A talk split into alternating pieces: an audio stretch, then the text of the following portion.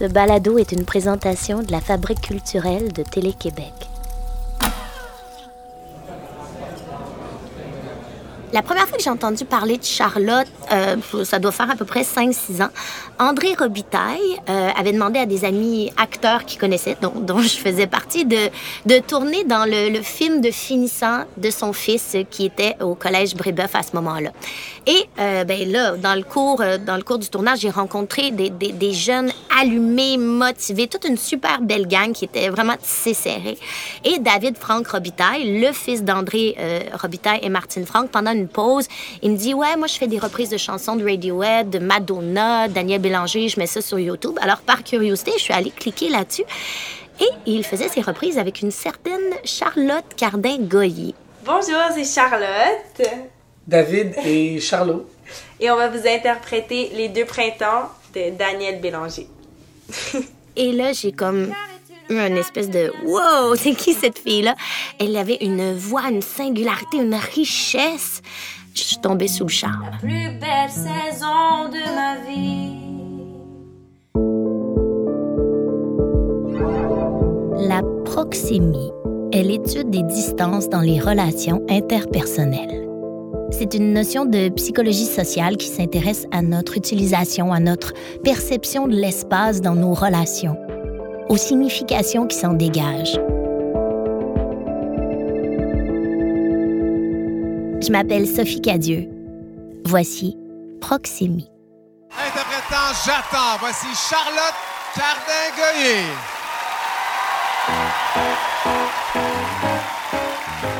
Lorsqu'on s'est brièvement rencontrés en 2014, Charlotte étudiait encore au cégep. Elle travaillait déjà comme mannequin à l'occasion. Mais c'était bien avant la gloire, avant la voix. Tu comme si tu existais. Oh, oh, oh mon amour. Déjà je t'imagine non plus qu'un parfait.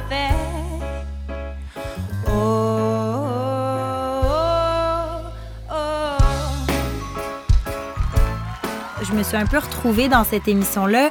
Euh, je veux pas dire par hasard parce que bon, je me suis pointée aux auditions et tout ça, mais c'était vraiment sans aucune attente. Et donc, le fait d'arriver là, je savais pas qui j'étais en tant qu'artiste, puis je savais pas ce que je voulais faire. Alors, euh, alors de me retrouver dans un genre de tourbillon autant médiatique que me faire arrêter dans la rue, puis on puis puis autant c'était extraordinaire autant je me disais my god mais je sais même pas ce que j'ai envie d'offrir artistiquement. Je sais même pas si c'est vraiment ça que je veux faire dans la vie. À, ce moment-là j'étudiais j'étais au cégep j'étais en sciences puis je me disais j'ai le goût d'être médecin éventuellement puis finalement ça c'est 100% tombé à l'eau là mais mais j'étais encore quand même dans ces questions là et donc euh, et donc, de prendre mon temps, je pense que ça a été surtout d'être entourée par autant euh, une famille, des amis, tout ça, qui m'ont tellement qui m'ont suggéré de prendre mon temps, puis qui ont vu à quel point c'était fou autour de moi, puis eux le vivaient aussi parce que bon, euh, je veux dire, euh, on est allé euh, on est allé une semaine à Cuba avec ma famille quand j'ai fini la voix, puis c'était comme c'était complètement fou. Je veux dire, mes parents se faisaient demander des autographes à Cuba, là, on capotait, là, c'était comme. Alors je pense que tout le monde autour de moi a vu que j'étais un petit peu, je savais pas trop comment gérer tout ça, puis même si d'un côté il y avait ces, ces personnes qui me disaient go, il faut absolument que que tu que tu surfes sur cette vague-là, que tu prennes tout, tout, toute l'attention médiatique qui se passe, autant j'avais un entourage et mon instinct personnel qui se disait, OK, il faut absolument que, que je, je prenne du recul, que je finisse mon cégep, que je vois ce que j'ai envie de faire, que je voyage. Alors, j'ai fait toutes ces choses-là, mais je pense que c'était vraiment plus un besoin qu'une décision. Parce Ouais. que parce que je savais juste pas ce que je voulais. Puis j'aurais pas été contente de la carrière que j'ai en ce moment si j'avais pas pris ce temps-là parce que j'ai réalisé beaucoup de choses pendant ces années-là. Charlotte venait tout juste d'avoir 19 ans quand elle s'est embarquée dans l'aventure de la voix. Ça peut être un peu déboussolant de recevoir autant d'attention du jour au lendemain. Après la frénésie, elle a voulu reprendre son souffle, prendre le temps de tracer son chemin à elle. Elle voulait écrire ses propres chansons. Et un jour, presque par hasard, elle a rencontré celui qui allait devenir son gérant, Jason Brando. Quand j'ai- fini la voix, je me suis fait engager pour chanter une chanson de Noël sur une annonce de machine à café. Alors, ça, c'était le pitch. Puis moi, j'ai- c'est la chanson Santa Claus is coming to town. You better watch out. Yeah, exact. you know it. puis euh, alors j'ai accepté euh, un petit contrat comme ça. Puis quand je suis arrivée au studio, c'était Jason qui qui, a- qui réalisait la musique pour cette pub là. qui lui, il travaillait avant pour une agence de pub. Et donc, euh, euh, je pense que lui, il se disait, bon, OK, une fille de la voix qui arrive, ça va être un peu plate, ça va être bon. J'imagine qu'il, je pense qu'il y avait, il allait peut-être un peu à reculons. Puis, au- puis au final, on a vraiment cliqué, on a ri, puis ça s'est super bien passé. Puis, euh, puis, oh, puis il m'a il m'a rappelé une semaine après pour une autre pub. Il a dit j'aimerais ça que tu chantes pour telle affaire. Je me rappelle même plus c'était quoi. Finalement, je pense que ça a jamais fonctionné cette pub là, mais on a vraiment gardé contact après. Puis cette deuxième fois là où on s'est vu, il m'avait dit est-ce que toi t'écris tes propres chansons? Je lui avais dit un peu comme ça, fait que je lui avais joué quelques extraits, dont euh, Les Échardes, qui est une de Ouais. mes de mes chansons, euh, de mes premières chansons qui est sortie. Puis elle avait dit, OK, je trouve ça super intéressant ce que tu fais. On avait un peu parlé de mes influences musicales aussi. Je lui avais parlé que je tripais à fond sur Radiohead, euh, sur du jazz, sur plein de trucs que, je crois lui avait trouvé un peu euh, éclectique comme ça, intéressant. Puis euh, éventuellement, il m'a dit, ben euh, moi j'ai un projet de, de quitter mon agence de pub, puis je vais me créer un label, puis je vais te signer. Puis là, évidemment, moi, je me disais, haha, ça va jamais arriver, mais comme merci pour ton intérêt. Mais, mais, mais au final, on a vraiment gardé contact. Puis il me disait, non, non, ça avance, je suis vraiment en développement de, de la business, tout ça. Puis sans qu'on s'engage pour quoi que ce soit, il a créé le label avec aucun artiste, mais vraiment avec l'idée qu'éventuellement on allait signer ensemble. Et moi, à ce moment-là, j'avais encore plein d'offres qui entraient euh, de d'autres gérants, d'autres maisons de disques euh, un peu partout. Puis j'ai vraiment pris mon temps. Puis j'ai constaté que vraiment, c'est avec Jason que ça cliquait le plus, que j'aimais sa vision. Puis surtout, ce qui m'a le plus plu chez lui, c'est que vraiment, il s'intéressait à la musique que moi, je faisais et non pas au genre de, de package que les gens avaient possiblement vu à la voix puis disaient, cette fille-là, on la veut, on va On va la mettre dans tel cas, Oh, ça va être parfait, on va l'habiller comme ça. puis- Exact. Non, mais, mais c'est Ouais. vrai parce que moi, je savais que je voulais écrire mes chansons, puis plein de gens m'arrivaient avec des offres, puis ils avaient jamais entendu ce que je faisais moi. Alors, je trouvais ça super étrange, puis je trouvais pas que ça allait avec, avec ma vision des choses. Et puis, euh, ben, depuis, euh, là, ça fait, ça, ça doit faire 5-6 ans que je travaille avec Jason, puis c'est encore, c'est tellement stimulant parce que là, on coécrit aussi certaines chansons pour mon album. On est impliqué à plein de niveaux, euh, puis c'est, c'est, très, très, très euh, stimulant, puis c'est chouette de travailler avec un ami comme ça. Maybe if I'm broken wing, big boy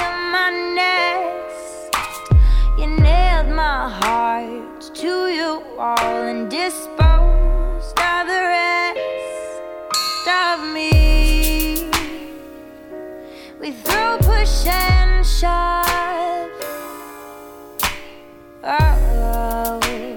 Charlotte est une artiste qui est pas du genre à s'afficher sur toutes les tribunes. Elle choisit soigneusement les gens avec qui elle travaille, sort ses chansons au compte-gouttes avec parcimonie, construisant petit à petit son identité artistique et façonne une carrière qui correspond à ses valeurs à elle. Des gens qui souhaiteraient travailler avec elle juste pour son look ou son potentiel commercial, ça ne l'intéresse pas. Ceux-là, son gérant Jason l'aide à les garder à bonne distance et l'accompagne pas à pas dans sa démarche.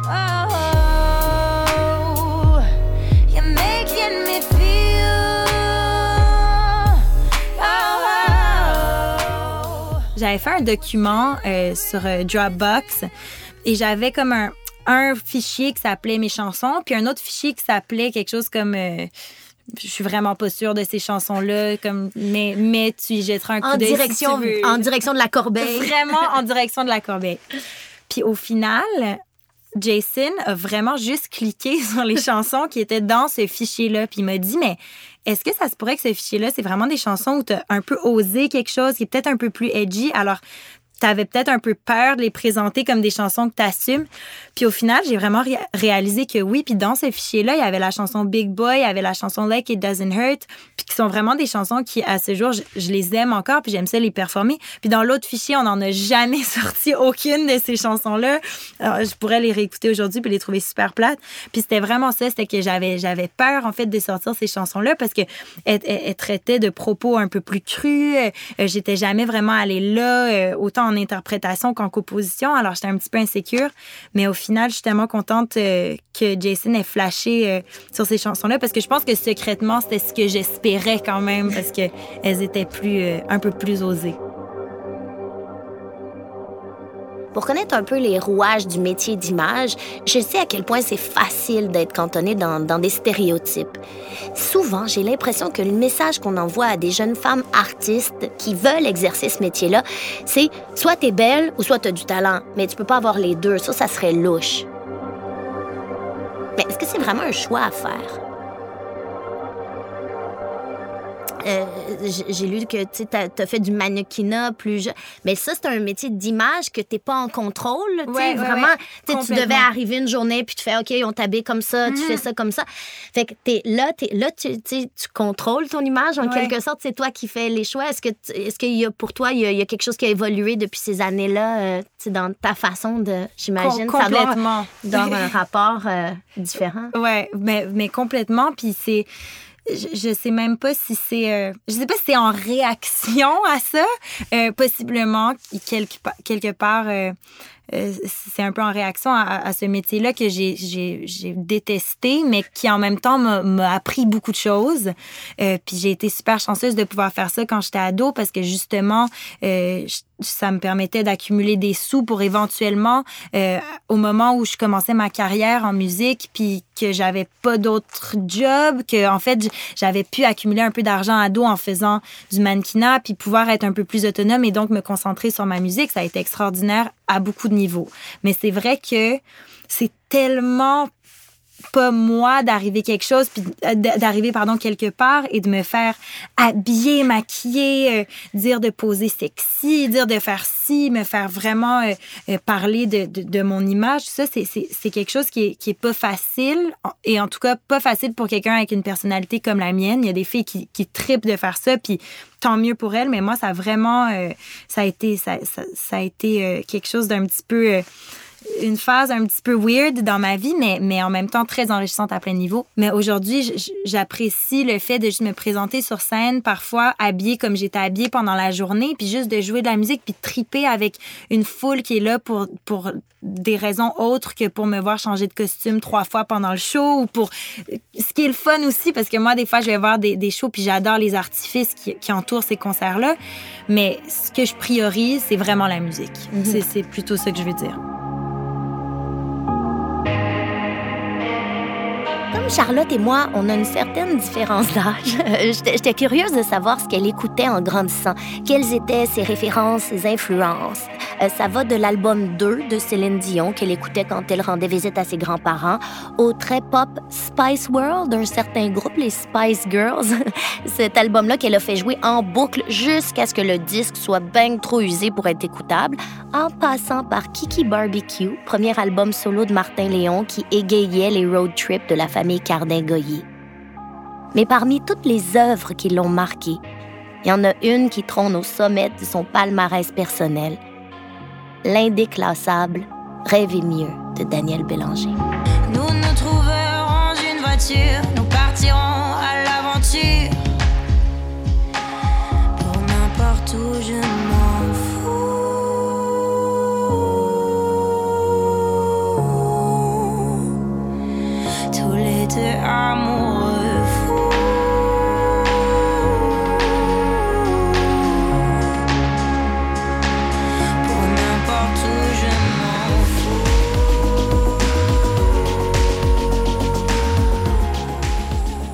que Daniel a une façon d'écrire, je l'appelle Daniel comme c'était mon pote, mais j'aimerais beaucoup qu'il soit mon ami. Mais euh, je, le, je, trouve vraiment qu'il est très, très, très intéressant puis qu'il y a des tellement belles choses à dire et les, et les thèmes euh, qu'il traite dans ses chansons me rejoignent à, plein de niveaux.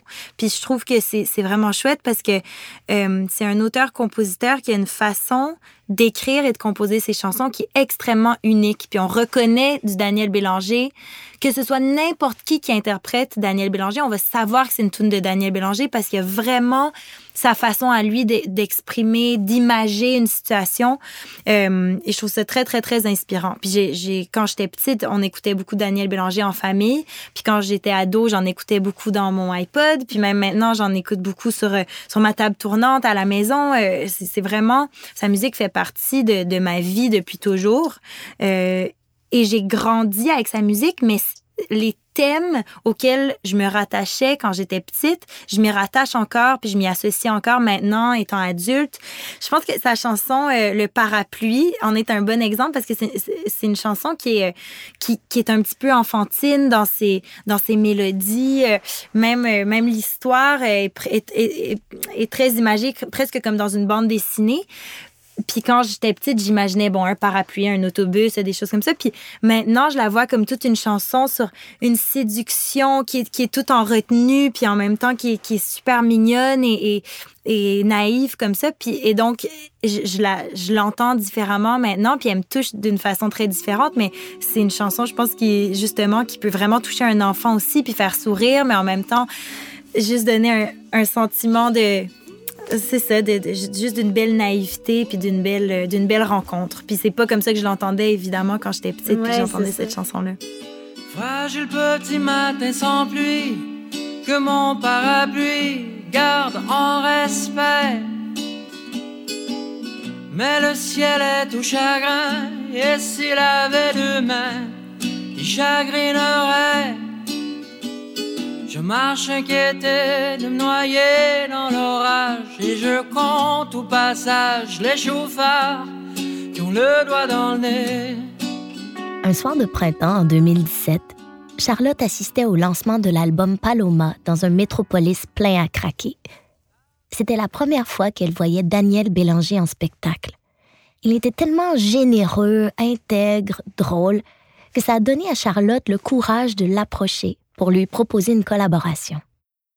En mai dernier, euh, Daniel a accepté de venir chanter. On avait un show dans une église à Sainte-Thérèse et Daniel a accepté de venir faire deux chansons avec moi pendant mon show. Alors, c'est inutile de te dire que je capotais. J'étais tellement contente. J'avais réussi à le contacter euh, comme ça, j'avais pris une chance, euh, puis, puis on s'était parlé au téléphone, puis il avait été tellement déjà généreux dans notre conversation. Quelle chanson t'as envie de faire? Tout ça, OK, on va faire ça comme ça. Ça s'est tellement bien déroulé en, pratique. Euh, il est arrivé là vraiment un, un, chic type, généreux, gentil comme tout. mes musiciens étaient, étaient super impressionnés aussi.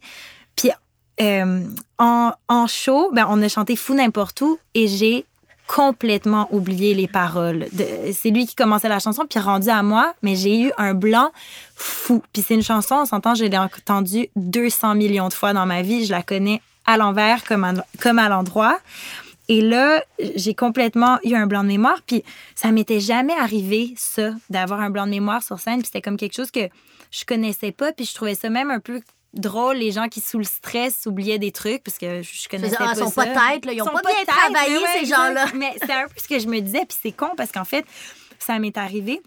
Puis, puis, finalement, lui, euh, il a, il a, pris le relais, il a chanté ma partie, puis après j'ai embarqué. Puis c'était, les gens s'en sont pas trop rendus compte, mais moi, j'ai vécu un moment, mais j'avais tellement de peine après, puis j'avais peur de l'avoir déçu, puis j'étais j'étais super triste, mais même si au final, c'est vraiment un moment qui m'a appris que bon lui il a tellement de métier dans le corps, il est tellement il a tellement d'assurance que sa confiance après m'a m'a juste rassurée pendant le show puis, puis je me suis dit OK ben finalement c'est pas si grave puis ça ça a été ça a été un beau moment en même temps parce que j'ai vécu un moment très déstabilisant avec un de mes plus grands idoles puis puis au final, j'ai vraiment grandi de ça, puis ça arrive à tout le monde. Puis, euh, puis, voilà, ça va sûrement m'arriver une autre fois euh, quand je vais chanter avec une autre personne que j'aime beaucoup. Mais, mais c'était vraiment un beau moment. C'est un des, un des beaux moments de ma carrière. Pendant notre conversation, j'avais la difficulté à croire par moments que la femme devant moi avait seulement 24 ans.